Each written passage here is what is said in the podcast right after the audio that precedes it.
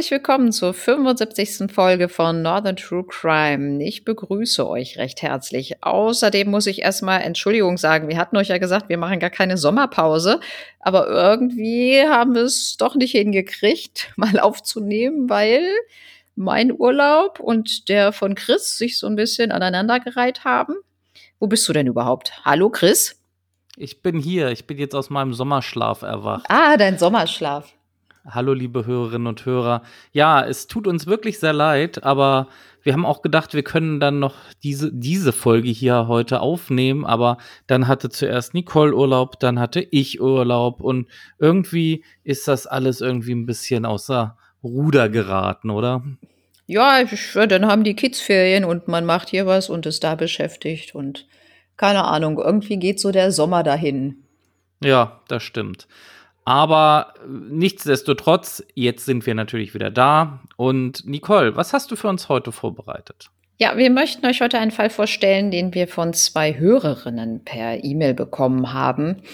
Ich werde euch jetzt erstmal aus ihrer E-Mail einige Auszüge vorlesen.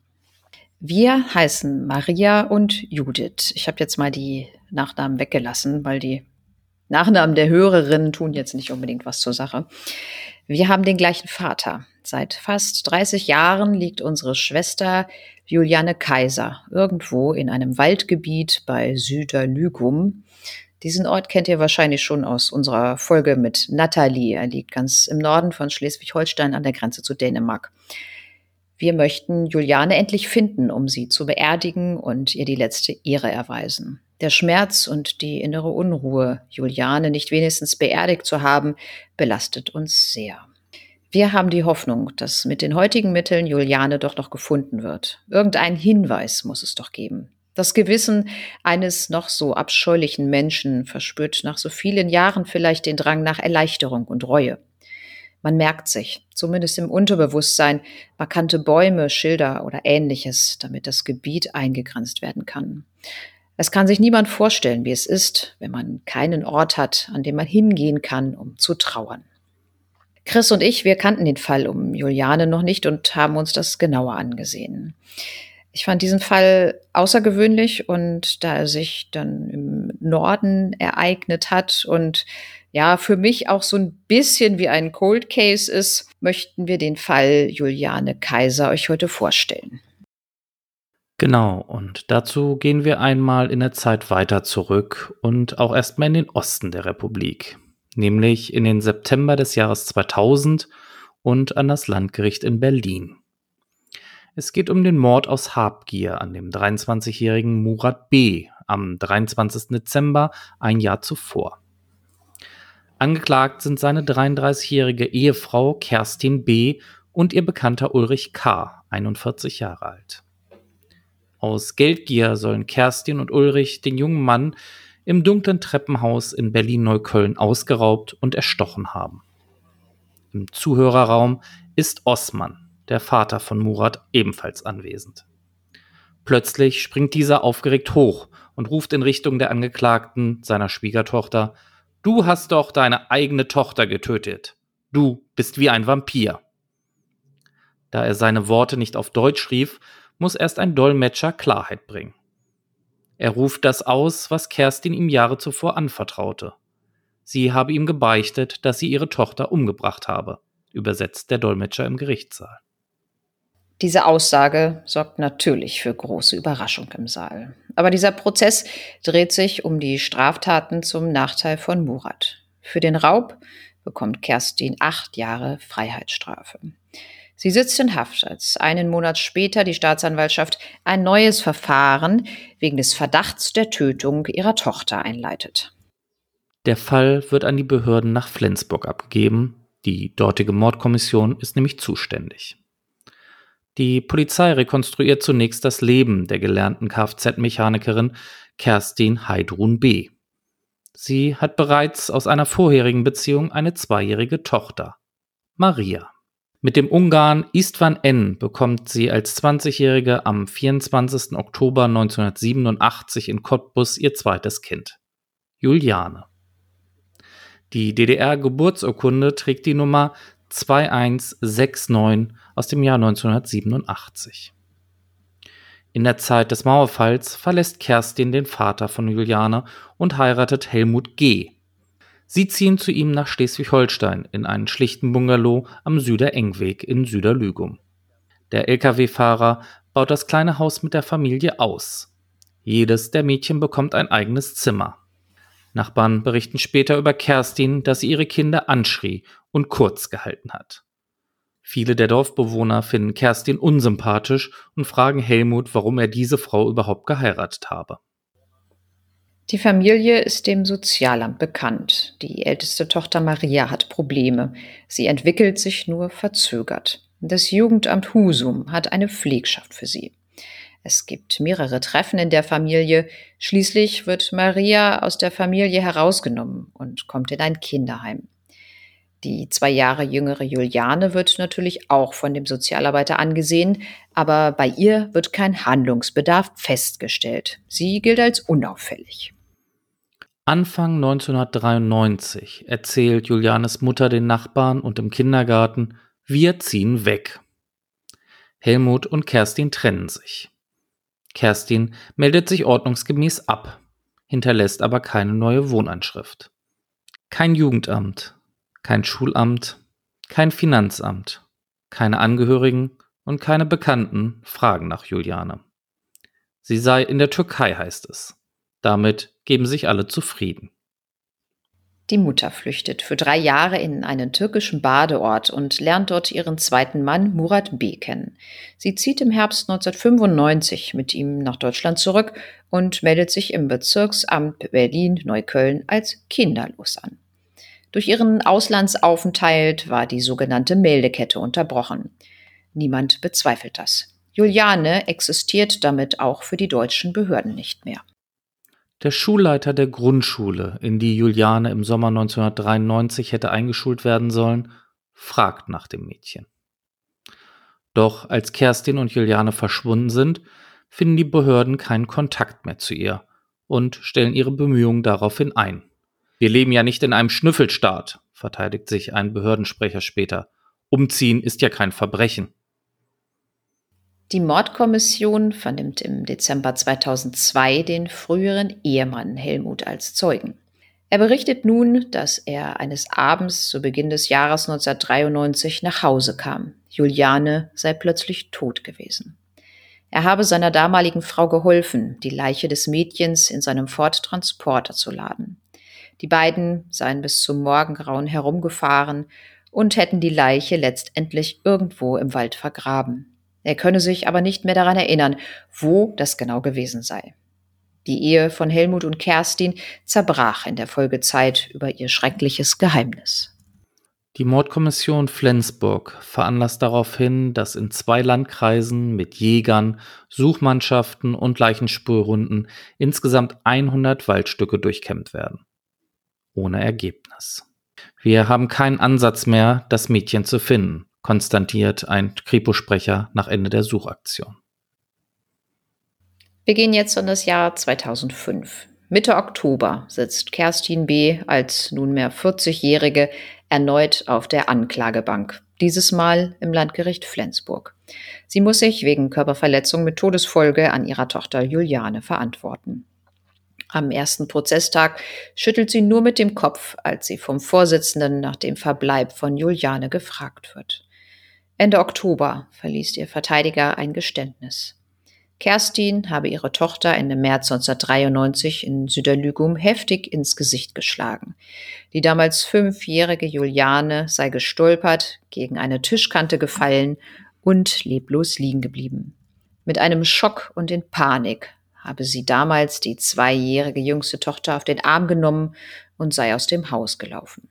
Jetzt einige Stunden später ihr Ehemann Helmut nach Hause gekommen sei, habe dieser sie zunächst beschimpft.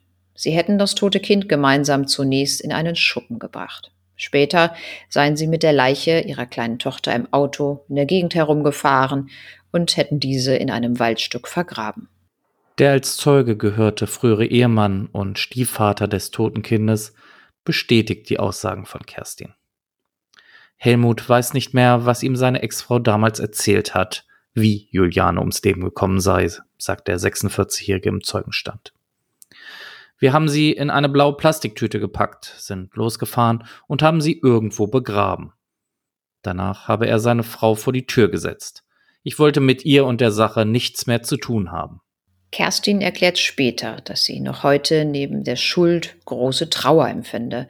Sie habe sich in den Jahren nach der Tat verstecken und immer wieder lügen müssen. Bei Auskünften gegenüber Behörden hatte sie die tote Juliane als lebend angegeben. Wir lesen jetzt nochmal zusammen ein wenig aus der E-Mail, die die beiden Schwestern uns geschrieben haben. Zudem stellen wir uns ständig die Frage, ob wirklich die Tischkante die Todesursache ist oder Kerstin womöglich Juliane totgeprügelt hat. Diese Frage kann nur beantwortet werden, wenn unsere Schwester endlich gefunden wird. Polizei und Staat sehen bisher keine Veranlassung, die Akte erneut zu öffnen. Ebenfalls finden wir, dass das Jugendamt eine Mitschuld an dem Unglück trägt. Maria wurde Ende 1992 von Kerstin weggeholt. Warum nahm man Juliane nicht mit? Dass wir regelmäßig geschlagen wurden, musste doch jemand mitbekommen haben. Ende 1992 meldete sich Kerstin auch bei der ersten Ehefrau unseres Vaters, wo Judith lebte. Kerstin wollte ihre Kinder zu ihr geben, weil sie unseren Vater in Ungarn nicht erreichen konnte. Warum sah hier auch das Jugendamt weg? Wegen Körperverletzung mit Todesfolge bekam Kerstin unglaubliche drei oder vier Jahre. Ihr damaliger Ehemann Helmut und sie gestanden leider nicht, wo Juliane genau vergraben wurde. Helmut und Kerstin haben eine gemeinsame Tochter bekommen. Maria hatte eine Zeit lang Kontakt mit ihr. Da aber Kerstin ihre jüngste Tochter beeinflusste, konnte dieser Kontakt nicht bestehen bleiben. Wir wollen sie auch raushalten. Dennoch haben wir dadurch die Mobilnummer von Kerstin. Ich rief mit unterdrückter Nummer an und es ging nach einigen Klingeln der AB an. Hallo, hier ist Kerstin. Kerstins letzter bekannter Wohnort war Frankfurt am Main. Der leibliche Vater von Juliane lebt inzwischen wieder in Ungarn. Bis zum Jahre 2005 wusste er nichts vom Tod seiner Tochter. Das war das, was ich in ja, einigen Recherchen rausgefunden habe, was leider nicht mehr möglich war, dass wir mal an das Urteil gekommen sind vom Landgericht Flensburg. Da hatte ich auch mit der Staatsanwaltschaft noch gesprochen, aber die konnten da irgendwie nichts mehr finden. Wir wissen jetzt nicht genau, so wie viele Jahren Kerstin verurteilt wurde wegen dieser Geschichte. Also wegen dieser Körperverletzung mit Todesfolge, das konnten wir leider nicht mehr rausbekommen. Die ganze Sache ist ja nun auch schon wirklich ein bisschen her. Es gab auch einen Bericht, ähm, ich weiß gar nicht, in welchem Sender das mal lief, RTL oder Sat1, so Spiegel TV. Den haben mir die beiden Schwestern auch noch zugeschickt, habe ich mir auch angeguckt. Da war auch eine Sache, dass die vom Fernsehen den Vater in Ungarn rausgefunden haben, wo der, wo der wohnt. Und sie haben ihn da besucht und haben ihm dann berichtet, dass ja seine Tochter gestorben ist. Und er war sehr schockiert, obwohl er halt irgendwie jahrelang keinen Kontakt mehr zu ihr hatte. Aber das hat ihn sehr mitgenommen. Und ja, ansonsten war ja dadurch, dass es halt schon so lange her ist, ist es so ein bisschen schwierig, da noch viel rauszubekommen. Die beiden Schwestern wissen ja auch nicht viel mehr, als sie mir geschrieben haben. Die waren damals ja auch noch klein. Was sagst du denn zu dem Fall? Ich glaube, es ist auch schwierig, da noch etwas rauszufinden, weil Kerstin ja auch ganz häufig unterschiedliche Nachnamen hatte. Ne? Also sie hat ja, ich weiß gar nicht mehr, wie oft geheiratet, dreimal, viermal. Und dadurch hatte sie auch ständig einen anderen Nachnamen und welcher das gerade zu diesem Zeitpunkt war, wo das Verfahren dann in Flensburg lief, macht natürlich auch die Suche ein bisschen schwieriger, da jetzt noch irgendetwas an Verfahren zu finden. Vor allem, wenn die schon, ja, wie lange ist es jetzt her, dieses Urteil? 17 Jahre, richtig? Äh, ja, ich kann gerade nicht rechnen, aber das ist 2005, ja, müsste so ungefähr sein, ja. Mhm. Ja, ist äh, natürlich eine ganz dramatische Sache. Ich kann das total nachvollziehen, dass die Schwestern natürlich gerne wissen wollen, wo jetzt ihr, ja, ihre Schwester begraben ist. Aber ich glaube, es ist auch wirklich schwierig, da jetzt noch irgendwelche Anhaltspunkte nach all den Jahren zu finden. Ne? Ich kann Ihren Wunsch auch total verstehen.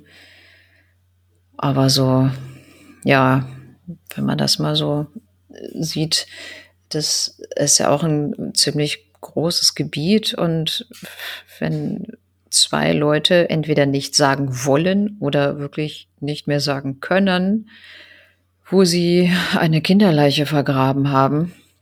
Ich glaube auch, die, die Chance, dass man sie dann noch findet, ist ja, sehr gering, glaube ich. Absolut. Und vor allem, wenn du überlegst, nächstes Jahr im März ist das Tatgeschehen dann 30 Jahre her. Also selbst wenn man irgendwann die Leiche finden würde, findet man wahrscheinlich nicht mehr als Knochen. Und ob die jetzt noch bei einer späteren Obduktion hilfreich sein könnte, um die Todesursache festzustellen, schwierig.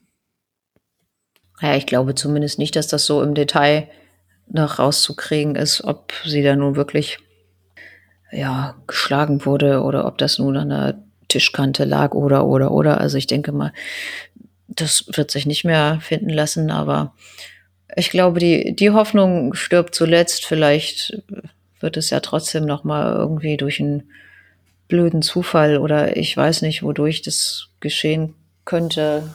Zur Not sind es immer Pilzsammler, weißt hm. du doch. Ja, oder so. Pilzsammler oder äh, Jäger mit ihren Hunden, die dann auf irgendetwas stoßen. Ja, vielleicht wird irgendwo auch noch mal ein Baum gefällt oder oder keine Ahnung, aber ich finde es wirklich auch irgendwie so diese Geschichte, dieses Leben von Kerstin, also weiß ich nicht, stimmt doch irgendwas nicht. Wie kann man denn da äh, einmal schon in diesem Prozess äh, einmal so ein Raubmord, einmal Körperverletzung mit Todesfolge? Also es kann doch kein Zufall sein, oder? Vor allem, ich habe auch gar nicht mehr aufgehört zu zählen, wie viele verschiedene Männerbekanntschaften sie da jetzt dazwischen hatte, ne? Also von dem einen gleich zum nächsten und also betrachtet mich als prüde, aber ich finde das schon irgendwie ein bisschen problematisch. Vor allem, sie hatte ja Kinder, also weiß ich nicht. Drei Kinder von drei Männern oder so. Mhm. Drei Kinder von vier Männern, ja. Ja, so ungefähr. Ja, das gut, kann jeder machen, ähm, wie er will, aber es ist schon ein bisschen krass. Ich weiß nicht, ja, wie, wie kann man denn drauf sein, wenn man ja, wir wissen ja nicht genau, was passiert ist, aber mal angenommen, es ist so gewesen, dass sie die wirklich, ja, geschlagen hat und die ist dann dann gegen eine Tischkante gefallen. Ja, aber was, was mache ich denn dann mit meinem Kind? Dann rufe ich doch mal einen Notarzt oder ins Krankenhaus oder was weiß ich, keine Ahnung. Da kann man sich das mit Schock und Panik erklären? Naja, da muss ja einiges in dieser Familie vorgefallen sein, sonst wäre ja die Tochter da auch nicht aus der Familie rausgenommen worden, die kleinere. Ja, ja, aber ich meine, ihre Reaktion, ihre Einlassung war, die ist, ach nee, ich glaube, sie hatte nur gesagt, die wäre gestolpert und gegen eine Tischkante gefallen und ist dann leblos liegen geblieben. Nee, sie hat ja wohl auch vorher eine geknallt, wenn ich das richtig verstanden habe. Nee, ich habe ich hab gerade noch, ach so, doch, ja, genau. Ja, ja, genau heftig ja. ins Gesicht geschlagen. Ja. Ich hab schon. Und das schon als Einlassung, ne? Als Einlassung heftig ins Gesicht geschlagen, möchte ich dabei nochmal betonen. Naja, die mussten ja wahrscheinlich irgendwie darauf kommen, dass sie gegen die Tischkante gefallen ist. Hätte, hätte Schubsen doch auch gereicht, oder? Ja, aber, aber wie, wie, ich, ich kann mir das nicht mit Schock und Panik erklären, wenn, wenn meiner zwei, äh, zweijährigen, wenn meiner fünfjährigen Tochter da irgendwas passiert, dass ich denn da nichts weiter mache und die ist leblos liegen geblieben. Ja klar, bin ich denn da vielleicht erstmal in, in Schock oder in Panik, aber ich, ich weiß nicht, also ich kann mir das, diese Reaktion kann ich mir von ihr schon, schon nicht erklären. Und ja, als Ehemann, wenn ich nach Hause komme und da sagt mir dann meine Frau, ja, die ist irgendwie gegen die Tischkante gefallen und liegt da jetzt leblos. Weiß ich auch nicht. Decke ich das denn dann einfach und packe denn gemeinsam das Kind erstmal in Schuppen und fahre die dann später, wenn es dunkel ist, irgendwo, irgendwo in der Gegend rum und, und gucke, wo ich die vergraben kann? Ganz ehrlich. Also, ohne ihn jetzt groß da in Schutz nehmen zu wollen, aber ich könnte es vielleicht damit ähm, in Verbindung bringen, dass er vielleicht Panik hatte, dass es auf ihn zurückfällt, weil wer glaubt denn jemanden, dass eine Mutter ihr Kind tötet? Das kann ja eher dann der Stiefvater nur gewesen sein, dem das Kind vielleicht im Weg war.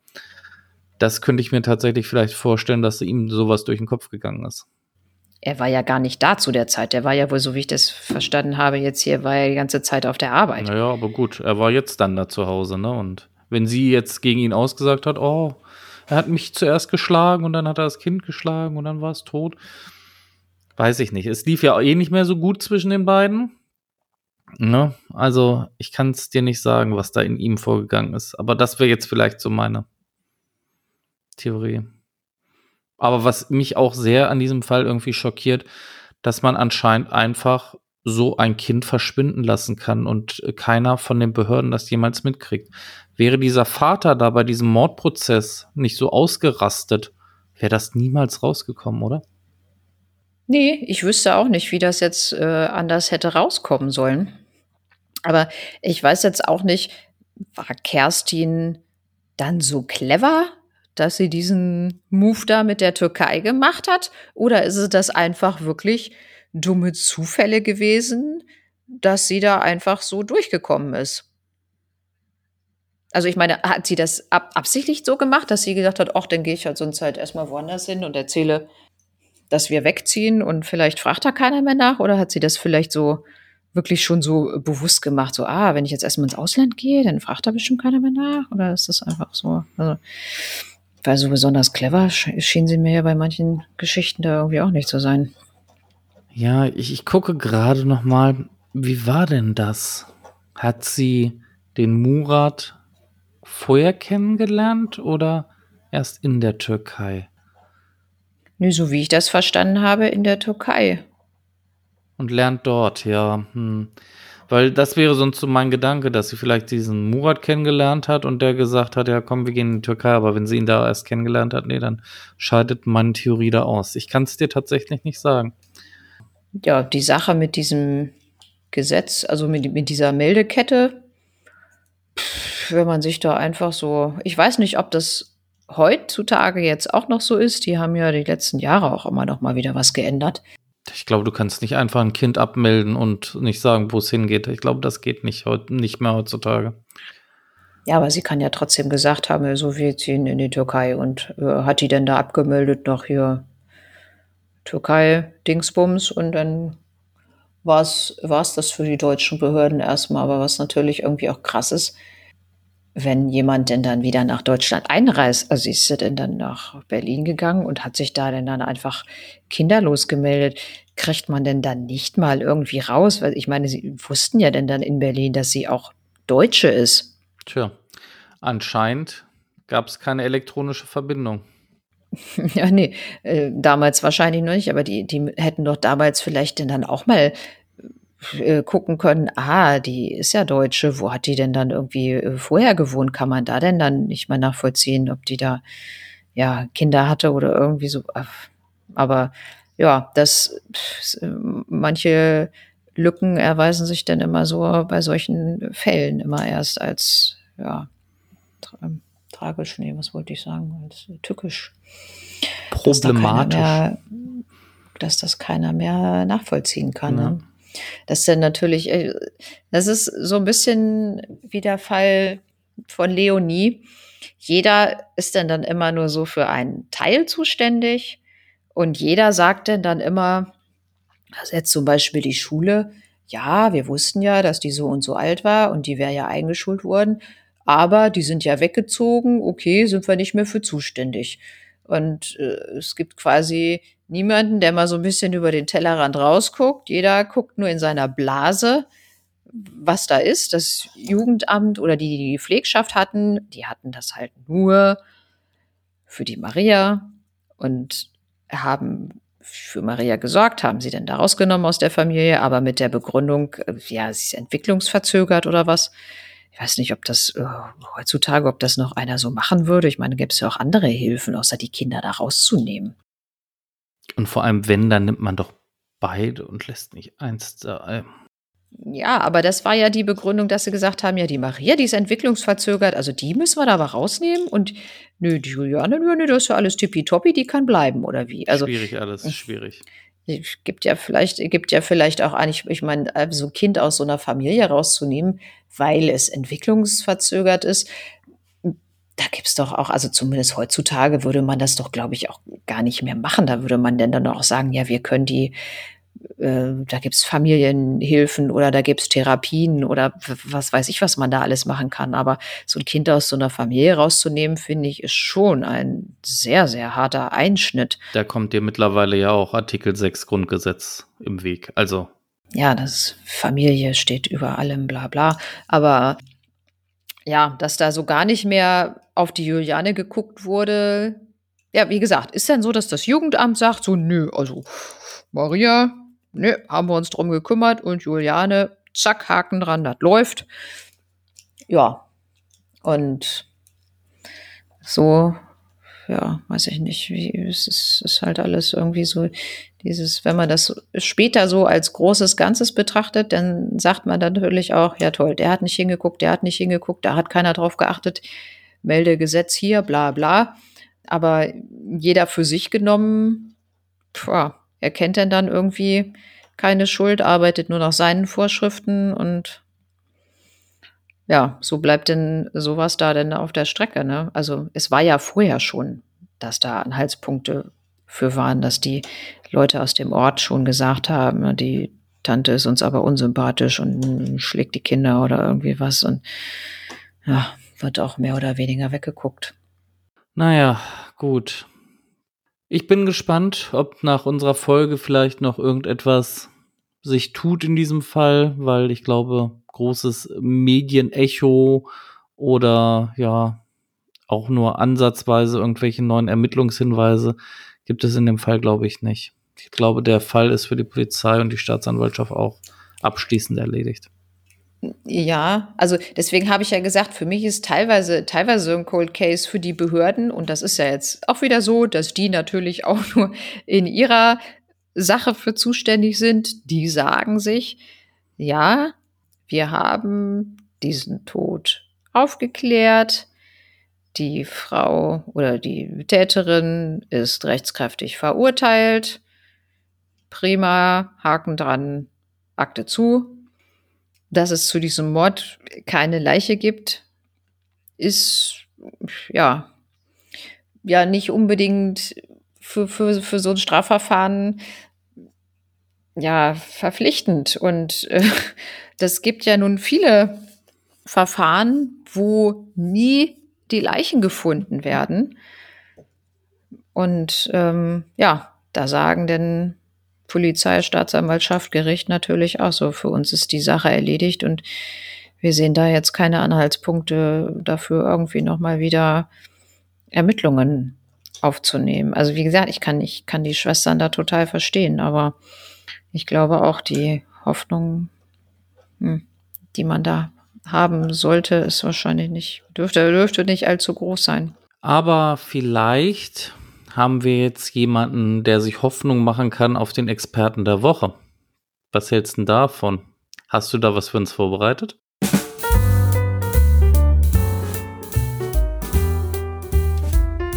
Die Experten der Woche.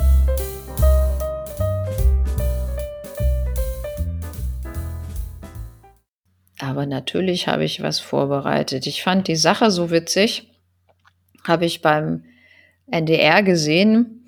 Der Experte der Woche kommt diesmal aus Niedersachsen und zwar fand in Nörten-Hardenberg eine Party statt. Ein 18-Jähriger ist bei der Freiwilligen Feuerwehr ehrenamtlich tätig. Der hat sich nachts um zwei denn überlegt, dass er seinem Kumpel doch mal so ein Einsatzfahrzeug zeigen könnte. Ich könnte mir vorstellen, da ist vielleicht auch schon der ein oder andere Alkohol geflossen. Ist jetzt aber auch nur meine Vermutung. Jedenfalls hatte der einen Schlüssel zum Gerätehaus. Die beiden sind dahin, so ein nettes Feuerwehrfahrzeug gestiegen.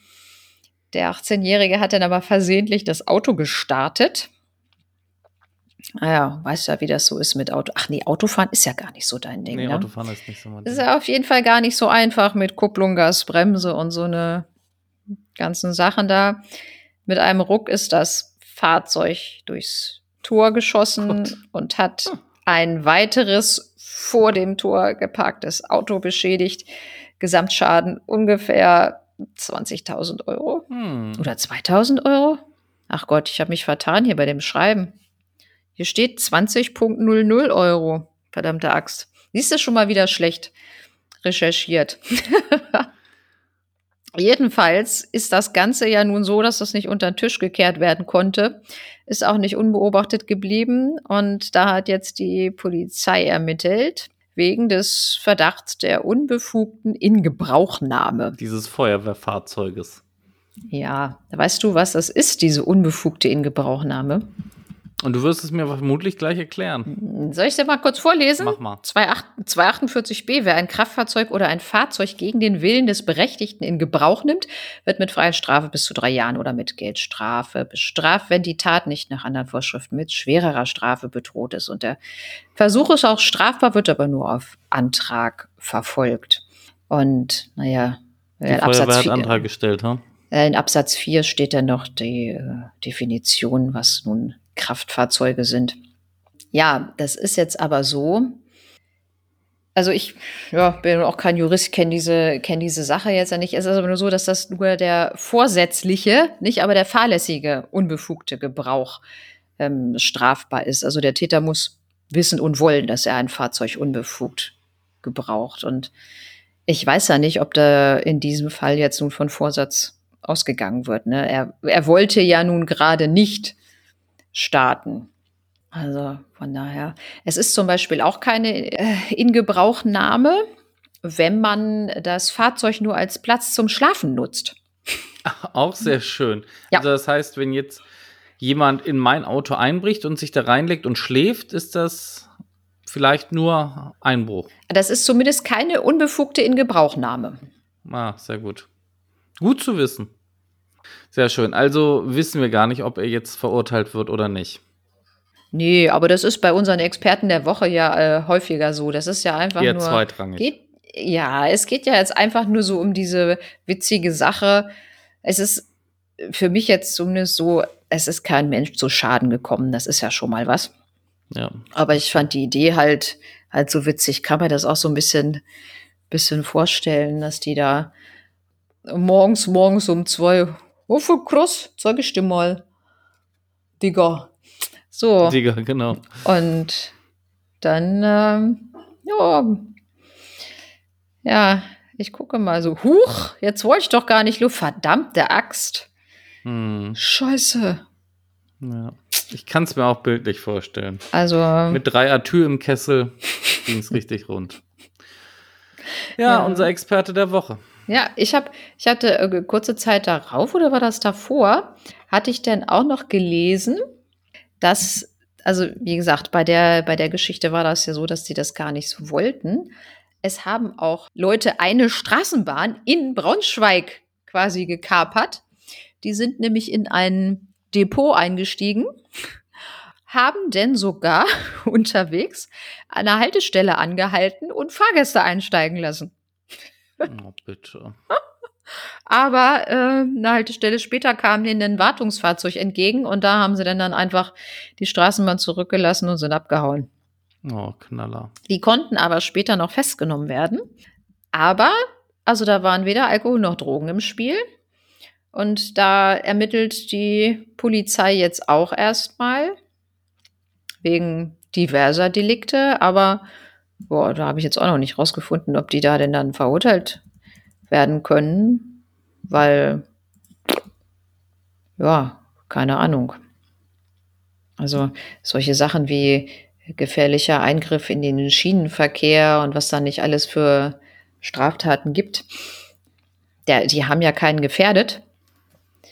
Also da ist das ja so, dass man da irgendwie, ähm, was weiß ich, irgendwelche Hindernisse, also du legst jetzt irgendwelche Barrikaden auf die Schienen und die Straßenbahn brettert dagegen und da werden dann andere Leute verletzt oder auch nur gefährdet schon.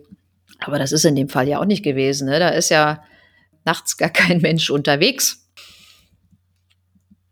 Es ist vielleicht so, dass die bei diesen Straßenbahnbetrieben da vielleicht mal gucken könnten, ob das denn dann ja so ein Hausfriedensbruch war oder so. Der aber auch nur aufgrund eines Strafantrags verfolgt wird. Ja, ja, aber das würde ich an der Stelle ja wohl aber auch machen, ne? Ja. Aber ganz wichtig, wie immer bei unseren Experten der Woche, es ist Gott sei Dank keiner groß körperlich zu Schaden gekommen. Nö, bei beiden Fällen nicht. Wir, wir machen uns ja auch nicht über irgendwas lustig, wo hier noch hm, jemand zu Schaden kommt. Also solange das nur Sachschaden ist, finde ich, kann man da noch so, so ein bisschen drüber schmunzeln. Ganz genau. Nicole, wir sind am Ende unserer Folge 75. Hast du noch etwas auf dem Herzen? Haben wir es haben wir's, haben wir's mal wieder geschafft? Nee. Ich bin aber froh, dass wir jetzt mal wieder angefangen haben. Sommerpause war ja lang doch. Ja, jetzt müssen wir erstmal wieder so ein bisschen Dampf kommen, ne? Jetzt kommt langsam der Herbst. Das heißt, unsere Hörerinnen und Hörer möchten gerne wieder regelmäßig von uns hören, weil die Abende dann wieder ein bisschen länger sind. Und dann kann man sich mal ein bisschen auf die Couch kuscheln mit einer Decke. Heizung bleibt ja aus, haben wir gelernt. Und dann Podcast hören. Wobei, das macht doch aber, macht doch aber jetzt, also zumindest bei uns im Büro oder in den Schulen gar keinen Unterschied, ob die Heizung nun aus ist und gelüftet werden muss wegen der Coronaviren oder wegen der Energiekrise, oder? Ja, ist doch auch toll, oder? Also, ich sag da nichts mehr zu. Ich habe schon geguckt, ob ich nach Norwegen auswandern kann. Bei uns sind es maximal 19 Grad im Büro. Ja, mehr darf es ja auch nicht mehr, haben wir ja gelernt. Nö, aber man ist es ja gewohnt von den letzten beiden Wintern wegen dieser ganzen Lüftungsgeschichte und sowas. Ich habe so eine schöne, ähm, so ein Poncho, wie so eine, also mein Sohn meinte, es sieht aus wie eine Wolldecke, aber ist schon ein bisschen geschnitten so auch. Die kann ich diesen Winter wieder in Einsatz bringen. Sehr schön. Ich bringe dir ein Sombrero mit und schön. eine Flasche Tequila und dann geht's los, ne?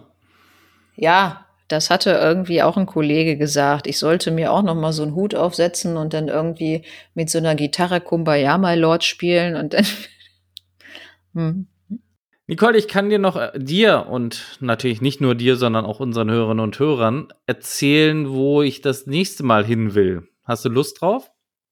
Ja, sag mal, wenn es weißt. Ja, ich würde gerne ein bisschen in der Zeit zurückgehen und dann gehen wir aber nach Bremen. Wenn du immer diese alten Kamellen rausholst, ne? Das ist ja irgendwie so dein hm. Steckenpferd neben der Cold Cases und, und alte Sachen da. Am besten alte Cold Cases. alte Cold Cases. Nein, nein, nein, nein. Es ist oh. kein Cold Case. Es ist, ähm, vielleicht habt ihr Lust, euch so ein bisschen darauf vorzubereiten. Es geht um den ältesten Amoklauf in Bremen. Oh. Also Amoklauf klingt für mich irgendwie echt immer schon so, so nach Bildzeitung. Bei denen ist immer alles Amoklauf, das sind alles immer Killer. Ja. Hm. Hm. Sei gespannt auf die nächste Folge in zwei Wochen, dann reden wir über den Amoklauf von Bremen. Ja, da bin ich aber auch mal gespannt.